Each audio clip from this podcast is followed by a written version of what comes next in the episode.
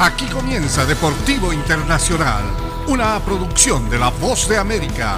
Les informa Henry Llanos. Muy cerca del Mundial, la selección de Estados Unidos llegará cojeando a esta copa y no solo por las lesiones en su plantel. El martes empató 0 a 0 con Arabia Saudí en Murcia, España, en un duelo en el que el desempeño del equipo norteamericano osciló entre lo mediocre y lo preocupante. Tras no sumar ningún disparo a portería el viernes en la derrota por 2-0 ante Japón, vigésima cuarta del mundo, Estados Unidos efectuó solo dos ante los saudíes en el último duelo de preparación de la selección de las barras y las estrellas. En los últimos siete encuentros ante naciones que disputarán el Mundial, Estados Unidos solo tiene una victoria, tres derrotas y tres empates, siendo blanqueado seis veces. Estamos siendo indecisos, admitió el seleccionador Greg Berhalter, quien tiene intención de dar a conocer la alineación de 26 jugadores para el Mundial el 9 de noviembre.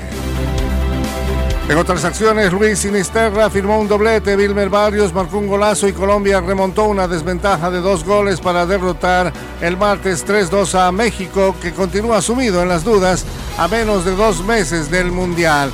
Alexis Vega convirtió un penal a los cinco minutos y Gerardo Arteaga ampliaba la ventaja a los 42, pero Sinisterra marcó tantos a los 49 y 52 para empatar.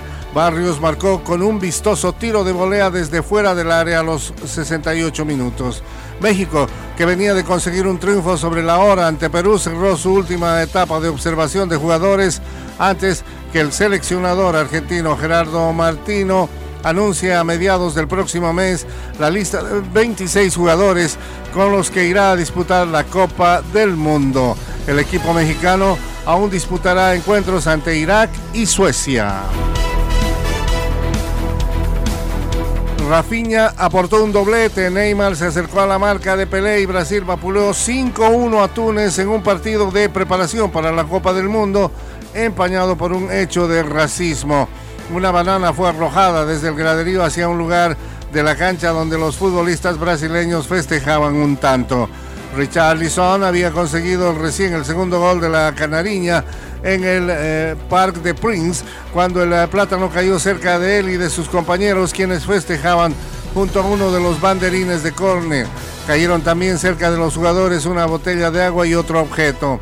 Brasil buscó aprovechar el partido para pronunciarse contra el racismo. Antes del puntapié inicial, los jugadores posaron con un cartel que decía, sin nuestros jugadores negros no tendríamos estrellas en nuestra casaca.